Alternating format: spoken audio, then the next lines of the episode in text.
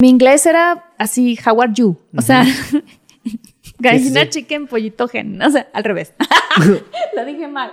Este, era, era muy malo. Era muy malo mi inglés, pero, pero pues bueno, mis sueños eran muy grandes. Sí. Y lo empezaste a trabajar. Y luego la primera oportunidad te, da, te llega en el 2005 con la película Borderland o lo estoy cagando? Con la, la película de Borderland. Que es una película de terror. Es una película de terror que hace Lionsgate y donde yo me acuerdo que mis escenas me las aprendía con fonética. O sea, sabía ya qué estaba diciendo porque traduces lo que estás diciendo, pero me acuerdo que dije, ah, esta es, o sea, no, no, pues no hablo inglés mucho. O sea, ahí me di cuenta que yo pensaba que hablaba inglés. Sí, pero es bien difícil, o sea, en, te lo platico porque yo grabé mi primer podcast en inglés hace dos semanas. Ajá. Y hay ciertas cosas que tienen que ver incluso con el sentido del humor, con los chistes, con pues varias cosas que a lo mejor repites inconscientemente que cuando lo haces en inglés es bien difícil expresarlos de la misma manera. Claro, o se te ocurre el chiste, pero ya se te fue el tiempo para traducirlo y ya pasó el momento de dar el Exacto, o quieras o no hay un delay en tu, de tu cabeza de dar ese salto que en el español te pasa ya mucho más fluido y es muy difícil dar, dar ese salto. Sí. ¿Y esa película la, la hiciste y después se te empezaron a abrir más puertas? Sí, claro, o sea, hice esa película y hubo un festival en Estados Unidos em, de películas, de diferentes películas, y cuando fui a ese festival, se me empezaron a acercar agentes americanos, a decir, hey, este, ¿te interesaría actuar más acá en Estados Unidos? Y yo, of course.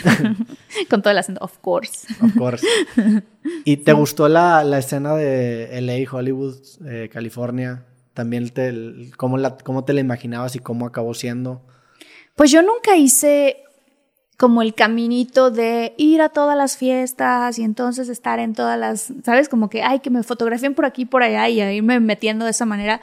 Nunca fue así. O sea, como que ese lado no, a mí me interesó más como la parte del craft, ¿no? De la actuación.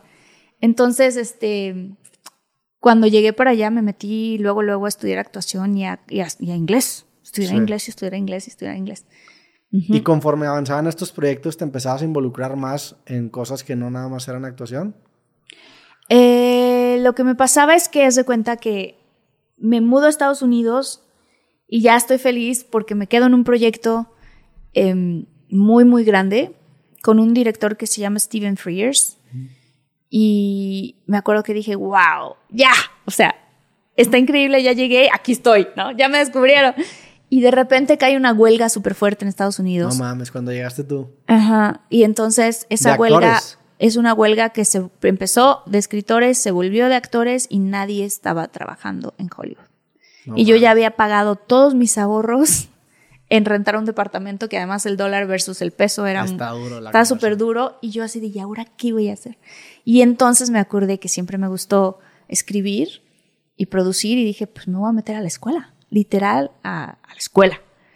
Y entré a estudiar producción y guionismo y de ahí salió el guion de Te presento a Laura y el de Cásese quien pueda. Qué cabrón, o sea, no sabía que era por esa huelga. Ajá. Que es una manera muy chingona de ver, interpretar una adversidad como también una oportunidad, ¿no? Exacto. O sea, precisamente los, los momentos difíciles es en donde la gente que se acaba aplicando muchas veces se acaba posicionando. Una vez que se acaba la adversidad, en la cima de... Pasó ahora en pandemia con COVID, o sea, el podcast, por ejemplo, creció muchísimo. Muchísimo a raíz, de, eso, ¿no? De una, de una situación adversa. Es siempre como tratar de encontrar cuál es la oportunidad detrás de este reto. O sea, por ejemplo, Fuga de Reinas, yo la escribí así ya sólidamente en la pandemia. Y me acuerdo que un día hice un FaceTime con el, con el Diablito y con Chespi, que estaban en Cuernavaca, y me decían, nosotros mientras aquí asoleándose en Cuernavaca y seguro tú estás escribiendo la siguiente película que va a ser un madrazo. Y yo así, ¡ah! Pero sí. sí pero, pero, sí la estabas escribiendo. Yo estaba escribiendo, viviendo una relación horrenda en ese momento, la que te digo que me llevó a terapia y trauma y todo, pero escribiendo esta película. También esos momentos de sufrimiento son, son fuegos que te pueden poner en las nalgas para empezar a hacer cosas, ¿no? O sea, transformar en arte los momentos desafortunados es una gasolina que a veces no agradeces tener, pero ahí está. Sí. son necesarios. No te das, no te das cuenta en el momento porque se sienten muy dolorosos, pero pasa el tiempo y dices, ah, esta era una cita con la vida. O sea, a mí me tenía que haber pasado eso. Me tenía que haber pasado ese divorcio, me tenía que haber pasado. Y no es que te pase, eres co-creador, ¿no? De lo que está, de lo que está ocurriéndote. Pero en ese momento que te está doliendo, sientes que te está pasando, ¿no? O sea, y entonces después lo miras con el tiempo y dices, ah, claro, lo tenía que haber vivido. Sí, porque se acaba volviendo un elemento clave de la persona que eres. Ajá. Y ese es, el, ese es como el, el, tema con el progreso, que a veces da miedo progresar porque sientes que vas a matar a una versión anterior de ti mismo, pero tú eres como esas muñequitas rusas que hay una muñequita chiquita arriba, una grande, una grande, una grande. Tus versiones anteriores van a estar en la nueva versión, ahí van a estar, ahí va a estar esa Marte, ese Roberto, y nada más vas iterando. Es un reloaded. Exactamente, ahí van a estar. y, los vas a tener como referencia y van a estar dentro de ti, pero pues el avanzar precisamente es construir con la información que tienes ahora nuevas parece se escuchó muy robot, pero nuevas actualizaciones de ti mismo. Sí, sí, no, pero sí es cierto. Y te vas, o sea, te vas te vas encontrando con más seguridad y vas, te vas conociendo, ¿sabes? O sea, como que realmente es eso, es conocer quién eres realmente, qué aguantas, qué no aguantas, dónde están tus límites.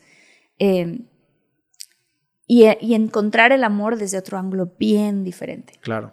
Sí, la inactividad a veces es el principal enemigo del autoconocimiento, porque creo yo que tenemos todos esta como que esta foto o esta idea de quiénes somos nosotros, pero es una foto que empieza de muy baja resolución. Y conforme más vayas haciendo, más vayas experimentando, más vas viviendo, te empiezas a dar cuenta de quién eres tú y quién no eres tú. Entonces esa foto va empezando a agarrar nitidez. Entonces la práctica te genera un autoconocimiento, porque te, te, da los argumentos de decir, mira, eso me gusta, eso no me gusta, eso soy yo, esto no soy yo.